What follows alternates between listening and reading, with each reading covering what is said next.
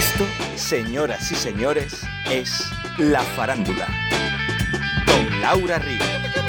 Hola, ¿qué tal, faranduleras y faranduleros? ¿Cómo estáis? Oye, que os echaba de menos mucho tiempo, ¿no? Dos semanas esta vez desde que no nos escuchamos. ¿Qué ha pasado? ¿Cómo ha ido la Semana Santa? Bueno, menos mal que volvemos con fuerzas y con programazo. Porque la farandulera de hoy es que, mm, ¿cómo te diría yo? Mira, a la farandulera de hoy te la comes con papa y te la llevas a tu casa a vivir, de verdad, ¿eh? Es que es un amor. Ella derrocha vitalidad y alegría, es una gran comunicadora, es una curranta nata. Seguro que has disfrutado de ella un montón de años en el secreto de Puente Viejo, donde defendía a capa y espada a Emilia Ulloa, su personaje. Hace más o menos poco presentó junto a Ion Garamendi un programa de televisión que se llama The Dancer y ahora protagoniza junto a un elenco al que tengo bastante cariño, todo hay que decirlo, Desconocidas, la nueva ficción de Canal Sur.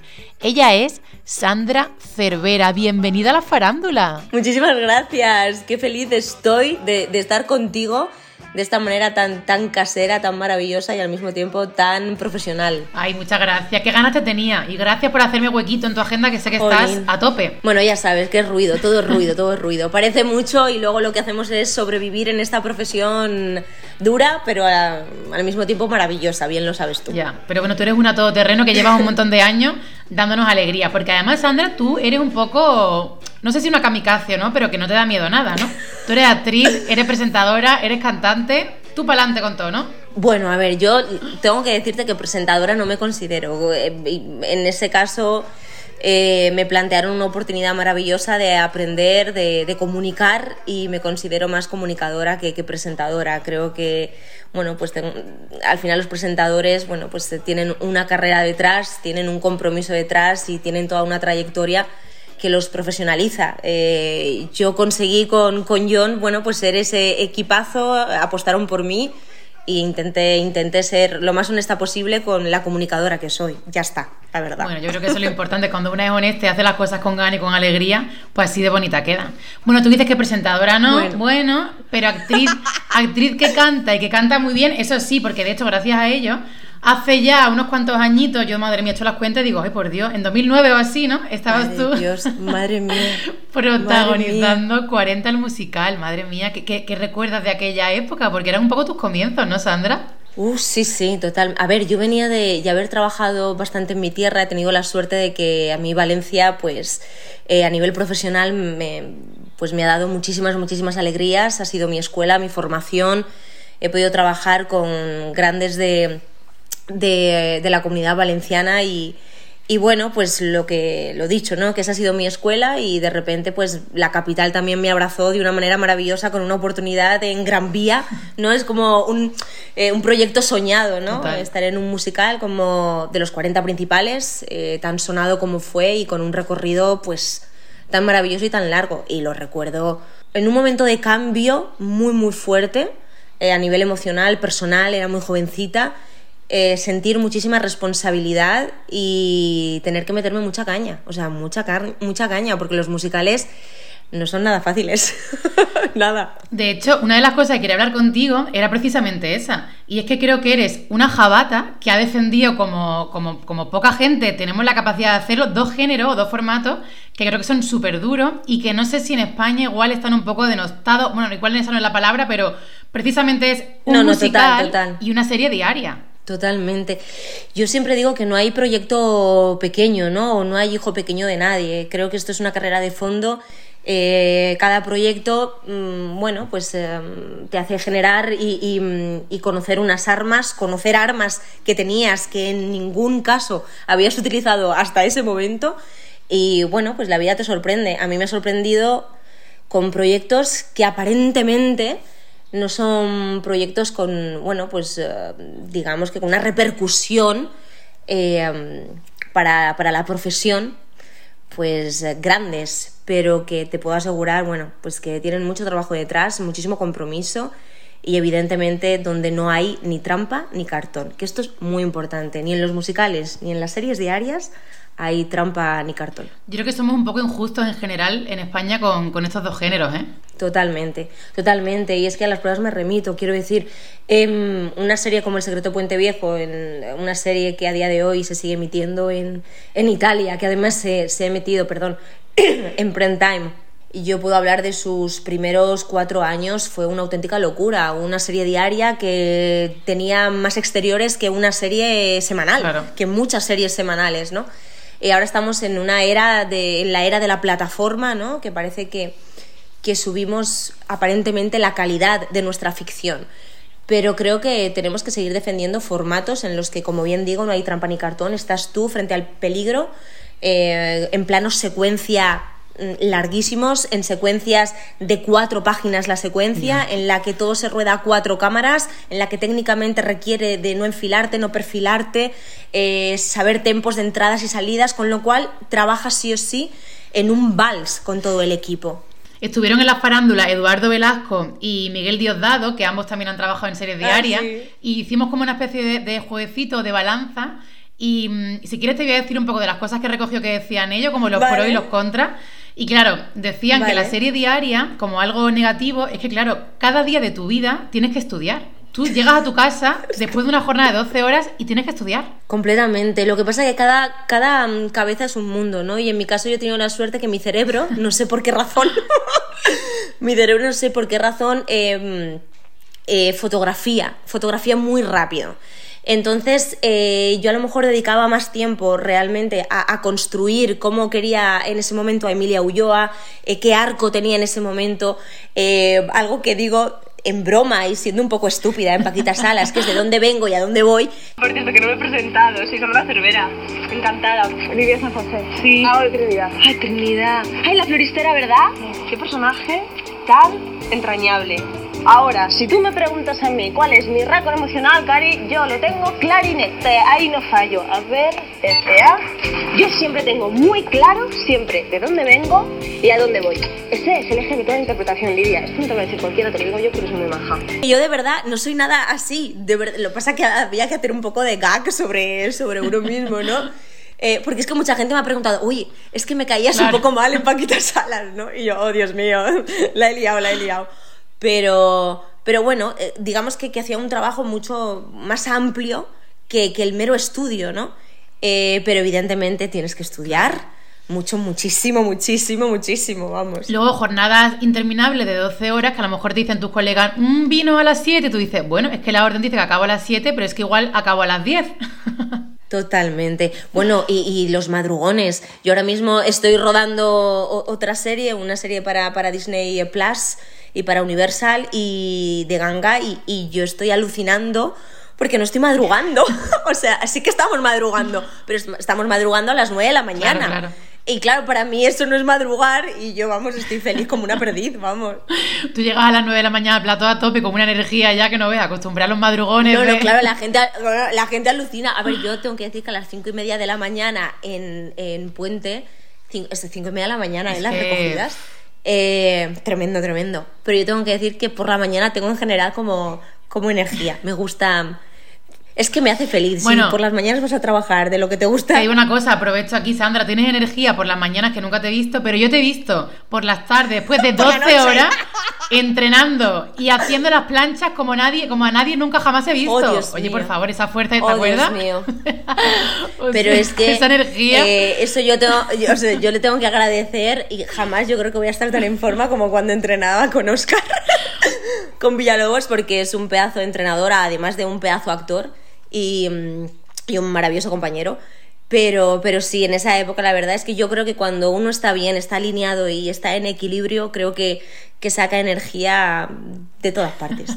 O sea, Sandra Cervera a tope a las 5 de la mañana y a las 10 de la noche, vamos, qué tía.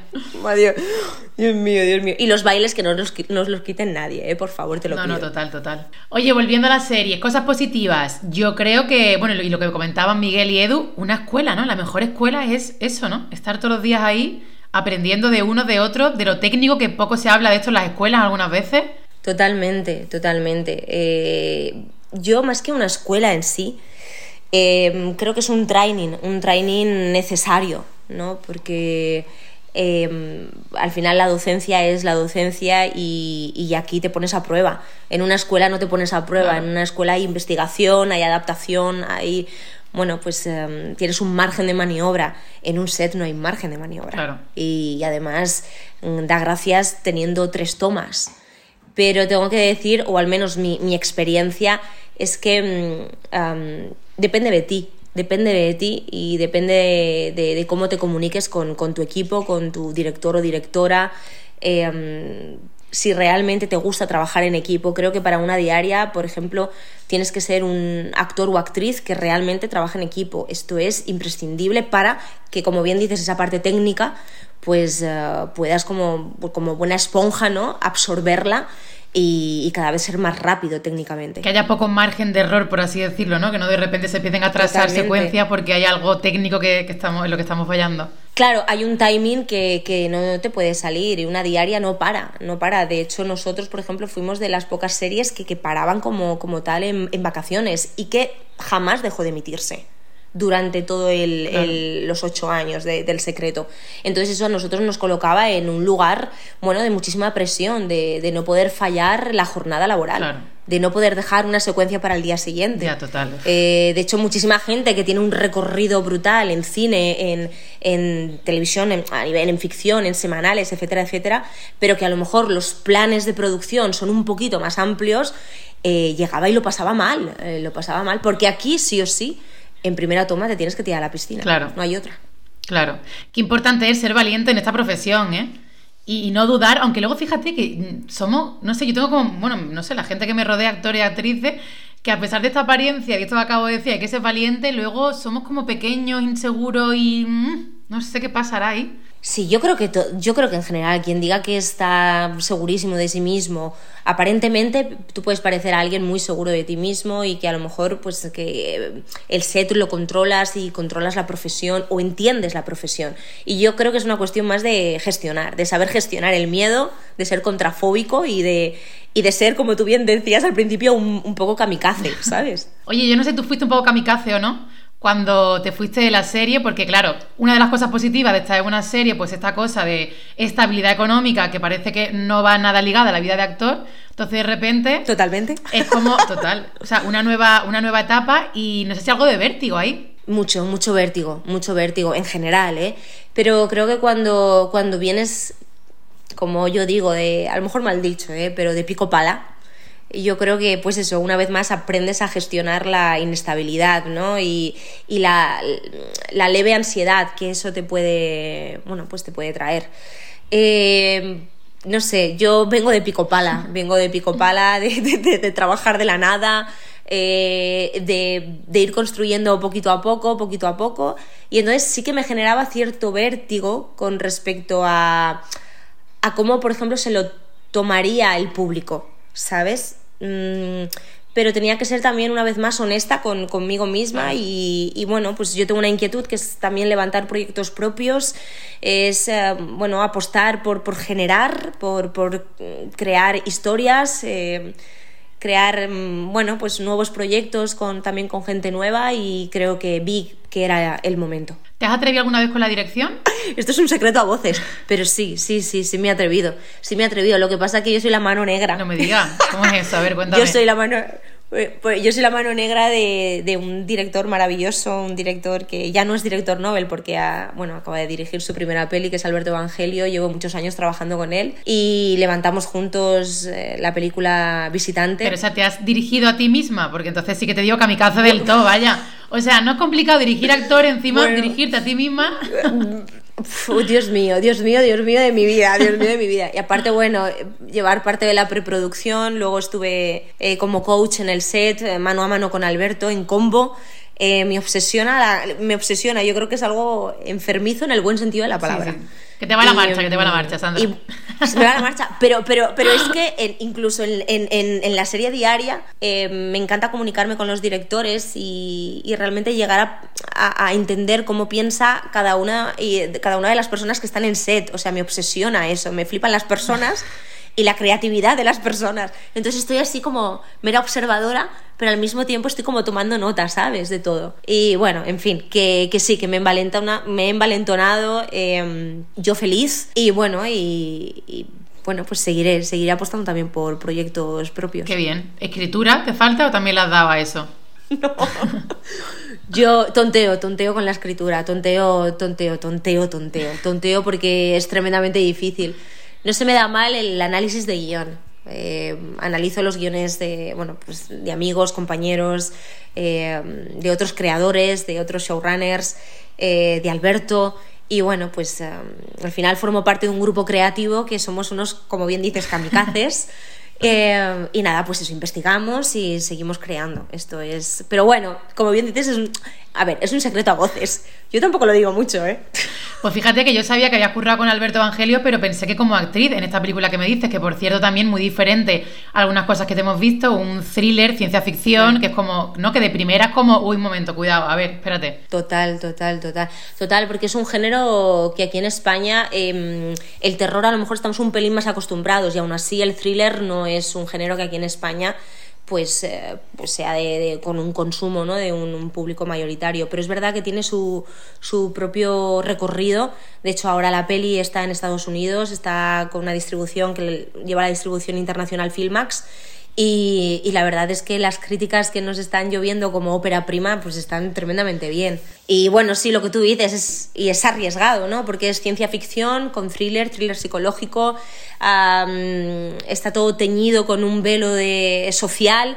Em, creo que Alberto va a seguir creciendo muchísimo como, como director y yo que lo pueda ver, por supuesto. Pero que no sea la sombra, que no sea la sombra, Sandra. Poco a poco. Yo, de verdad, yo soy de, poco ruido. Poco ruido, poco ruido y muchas veces. Oye, y tan mal si fuera así, ojalá, pero en este mundo parece que o, hace mucho ruido o si no es que ni existe. Sí, lo que pasa que, que bueno, intento reflexionar o me, me autoengaño. de que así es como mejor me siento y así es como mejor puedo gestionar la, la profesión, ¿no? Entiendo que hay que de vez en cuando como, bueno, pues eh, ponerte en primera línea, lo entiendo, pero creo que también nos tenemos que cuidar un poco de esa primera línea, que a veces no es tan gratificante como parece. Así por encima antes decía la ansiedad, ¿no? Que puede generar los parones que tenemos de, trabajo, pero claro, a esto se le suma, eh, bueno, no sé si para ti es así o no, esta cosa de, querer estar en primera línea o de al menos enseñarlo y las redes sociales parece que casi es como forma parte de nuestro trabajo, ¿no? O sea, no tenemos poco lo que tenemos, que sino también las redes sociales. Si eres actriz o actor, tienes que estar a tope con eso. Sí, eh, yo creo que es un arma de doble filo, ¿no? Nos, nos da muchísimas alegrías las redes sociales, eh, bueno, pues te dan una exposición que que bien utilizada puede ser positivo. El, eh, el, problema está que si todo el entorno no hace el mismo uso que tú a esas redes sociales, pues al final es sálvese quien pueda. Y yo no soy muy partidaria del sálvese quien pueda. Creo en, en, bueno, en que sigue siendo pues un arma que te expone, que te expone de como arma de doble filo y hay que tener mucho cuidado con ella. No sé, yo es algo que sigo trabajando en ello, ¿eh? sigo trabajando en ello. Sí, sí, no, eh, es la única. en ello porque, claro, porque creo que, que está bien no desaparecer, pero eh, tampoco perderte en ello. Claro. Vamos, sería genial encontrar ese equilibrio y, disfrutar y vivir las redes desde un punto mucho más relajado, que no se nos exija, que a veces parece que de parte, por parte a lo mejor de, bueno, no sé, representantes o productoras, como que parece que están ahí como incitando todo el tiempo a, que, a que estemos generando contenido y muchas veces también, no sé, nos llegan ahí a eh, las noticias de que a según qué actriz o a qué actor le han dado el papel por el número de seguidores. Yo no sé muy bien cuánto creerme todo esto, porque desde luego, si me paro con todo esto, digo, mira, mm, me monto una carpintería, vamos. sea, me bajo del barco. Yo creo que sí que es una plataforma para, generar cierta, bueno, pues em, cierta cobertura para encontrar un, bueno, pues eh, no sé, otra vía eh, a nivel de publicidad, a nivel de poder llegar de una manera más rápida, ¿no? como imagen, como imagen a directores de casting, pero como pura imagen. Lo que deberíamos de cambiar es que realmente el casting fuera un casting realmente abierto y que, y que el director de casting o la directora de casting quisiera trabajar con tus armas, ¿no? Totalmente. Eh, yo quiero seguir confiando en eso y, y que realmente el, el, mundo casting sea un mundo en el que se le da su tempo, el tiempo que necesita para realmente encontrar al artista, a la actriz o al actor que realmente tiene esas armas para poder afrontar eh, X personaje. Yo quiero creer en eso y quiero seguir creyendo en eso. No, lo que te iba a decir. O sea, por favor, sigue pensando así y, gracias por transmitirnos esa creencia, porque si no, bueno, es que lo que te decía antes, apaga y vámonos. O sea, es como hagamos que esto sea un poco más, no sé, un poco más cercano y un poco que, nos arrope un poco más este mundo que a veces parece tan, tan loco. Es que yo creo que, que hay una parte que, que, no se ve, ¿no? Y es que el proceso de casting es un proceso a veces, eh, a veces largo, en el que realmente trabajan contigo y otras veces es un proceso muy, muy breve en el que no, no, no da pie realmente a, a, ver las armas que tiene el artista que tienes delante. Y esto es una lástima porque te pierdes un montón de cosas y sobre todo es porque la mayoría de, bueno, no, la mayoría no, mm, yo diría que el 100% de los directores de casting no tienen nunca la oportunidad de verte trabajar en set, ¿sabes? De ver cómo tú trabajas con, con, el equipo, con el resto de tus compañeros, cómo, cómo tu trabajo suma al del otro y el del otro te suma a ti. Eso para los planes de producción, para los, para los productores, para, para, la inyección económica, para las inversiones de los diferentes proyectos, sería un punto clave para elegir a un actor o no. Y esto es algo que nadie habla, nadie comenta, nadie propone. Eh, y creo que es esencial eh, ser un actor, un artista que tiene arte y pero al mismo tiempo sabe emplear su arte dentro de un equipo con compañerismo y con profesionalidad. Y esto no se ve. No se ve y si algo sabemos de esta profesión es que es un trabajo en equipo eh, de todas, todas. O sea que precisamente por eso lo que tú dices, verá que es algo esencial y que efectivamente pues no, no se ve. Pero bueno.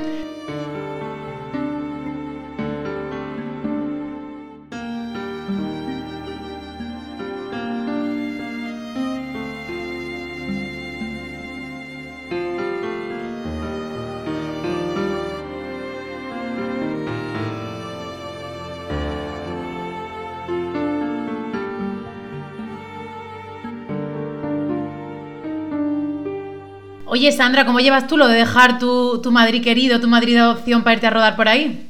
¿Cómo llevas esas, esos ah, viajes? A ver, yo como, tuve que dejarlo todo para venirme a Madrid a vivir, eh, a mí se me dan muy bien los cambios, me gustan los cambios y haber mm, podido, por ejemplo, hace nada, ¿no? Mm, poder rodar desconocidas en, en Coín eh, para Canal Sur ha sido, bueno, pues ha sido otro regalito, otro regalito. Está con un montón de compañeros tuyos, de amigos tuyos, además, rodando. Ahí va a llegar, que digo que a veces igual si te mandan ahí a X, no voy a decir yo ningún sitio, tú dices, hoy no me viene bien ahora, pero de repente unos mesecitos en Málaga y ni tan mal, ¿no? Y si es para rodar y también Oye, has estado... Total, he estado, vamos, he estado arropadísima, eh, feliz, feliz, pero feliz, eh, de verdad. Eh, ha sido un rodaje muy duro, muy, muy duro, muy express, ah, con una intensidad brutal, a ritmo de, diaria, y esto hay que decirlo, pero al mismo tiempo con un equipazo que se ha dejado la vida, que se ha dejado el alma, y creo que, bueno, que vuelva la ficción a cualquier televisión autónoma es necesario, es nuestra cultura y, es nuestra ficción, nuestro contenido. Aquí era algo más que necesario porque efectivamente desde Arrayán, que acabó hace ya no me acuerdo cuántos años, pero hace ya unos cuantos, no ha vuelto una, una serie de ficción. De hecho, sois líderes de audiencia, ¿no? Está todo el mundo como, como loco ya, enganchado a, desconocida. Sí, en serio. Ay, qué bien. Sí, sí, total. Sí. Y ahora, sin duda, los domingos por la noche mm, vuelve a ser Canal Sur y, sois vosotras, vamos. Qué fuerte, qué fuerte. Pues, pues me alegro un montón, la verdad. Eh, yo eh, con los proyectos me pasa que una vez los termino, es como que los termino, cierro carpeta, porque me, quedo siempre con la sensación de lo que ha sido el, rodaje, el, como bien decimos, el, curro con, con el equipo y, y en este caso se ha creado una familia. Yo creo que esta serie se merece todas las alegrías posibles, creo que se merece una segunda temporada, eh, de verdad, ¿eh? no porque esté yo currando en esta serie para nada, sino porque creo que de verdad es un proyecto muy bonito, hecho con muchísimo cariño y, y que se merece esa segunda temporada y, y seguir disfrutando de estos personajes tan maravillosos. En Italia te quieren un montón por tu papel de Emilia Ulloa en, en, la serie diaria de la que hemos hablado, pero en Málaga ya, vamos, tú ya eres una malagueña más, que lo sepas que aquí ya se te quiere. Sí. Hombre, mi familia está enamorada de ti, es como, ay, por Dios, Sandra, ay, qué niña, cómo actúa, qué buena es. Ay, de verdad, ay, de verdad me voy a emocionar y todo, porque es verdad que justo terminé Desconocidas y, em, y, y empalmé con, con, la serie que estoy rodando ahora y como que no me ha dado tiempo a, a, saber, ¿no? Voy colgando, mm, ya sabes que yo en redes soy como muy poquito a poquito, no, no, no me atoro y la verdad pues me das una, una alegría inmensa y todo lo que he recibido es bueno, eso es verdad. Eh, pero yo tengo que decir una vez más que sin, sin mis compañeros, estar rodeada de Javi Mora, Ana Fernández, eh, de Mara, Mara Gil, de Vanessa Cano, absolutamente, Laura Toledo, absolutamente todos, de, de Alejandro, ¿no? De, de, mi querido cura, es como, es que Alejandro, Dios, Dios mío, es que, no sé, creo que es, bueno, me dejo un montón de compis, pero saben, saben todos que desconocidas ha significado mucho. Pues ojalá que venga una segunda, una tercera y una cuarta temporada, Sandra. Ojalá, ojalá, ojalá, ojalá. Ojalá y que te vea ahí. Ay, ¿eh? eso, por Dios. Carlos Lázaro, por favor.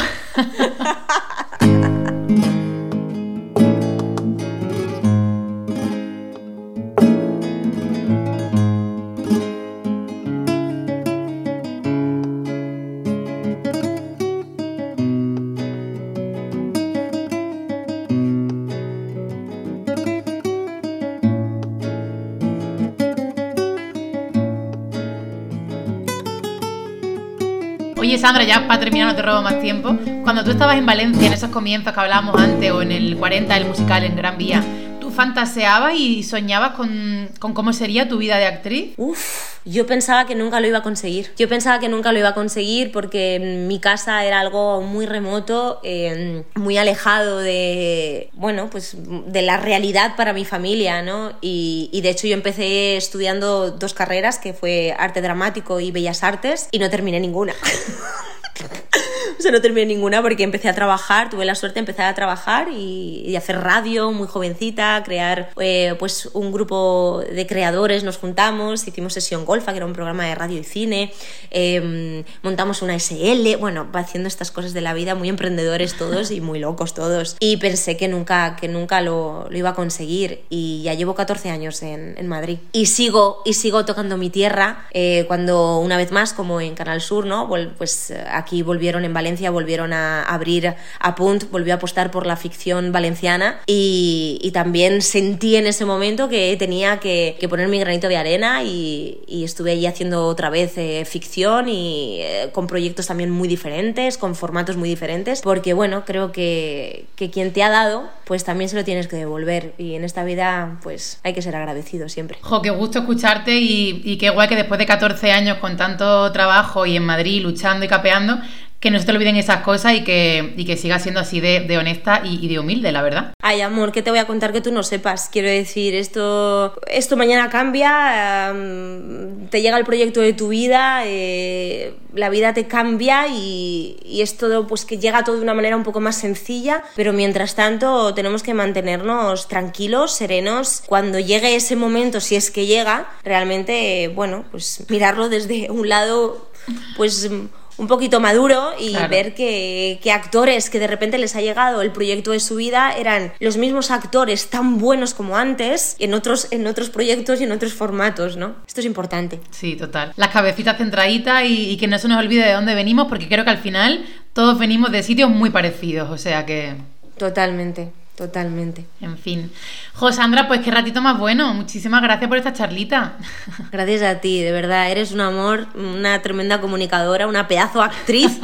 y, y, de verdad, gracias eh, por, por, pensar en mí, porque estas charlas son de las entrevistas más bonitas. Jo, muchas gracias. Intento hacerlo. Bueno, pues lo que tú decías antes, yo ni soy presentadora ni nada, quiero decir, soy yo con mi micro aquí intentando hacer lo que me gusta, que también es pues charlar con, con actores y con actrices y, y, tener estos momentitos así, pues como si estuviésemos en una terracita, en un chiringuito, pero, pero así cada una en nuestras casas. Oye, que cuando vuelvas a esa segunda temporada que me avises y que lo repetimos, pero ya si quieres sin micro y tal, y, y en fin, y, y, brindando. Por favor, con una caña, con una caña, Eso. con una caña como Dios manda. Jo, Sandra, pues nada, que, que mucha suerte en todo y, y, que, gracias. y que seguimos en contacto, que muchas gracias por la charlita, de verdad. Gracias a ti, bonita.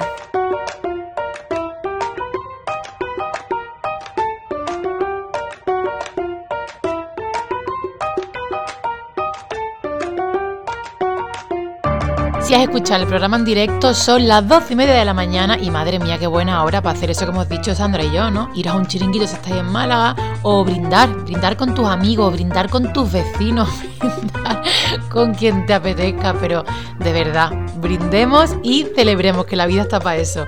Oye, Sandra Cervera, qué buena charla, qué buen rollo transmite. Mm, quiero verte ya. Ay, por Dios, qué gana, qué buen rollismo. Oye, Jabata, que 14 años en la profesión se dice muy rápido pero eso está bien luchado, bien trabajado y sobre todo bien merecido. Gracias, bonita, mucha suerte en todo y a vosotros, faranduleros, faranduleras, nos vemos la semana que viene. Un beso. La farándula, con Laura Río.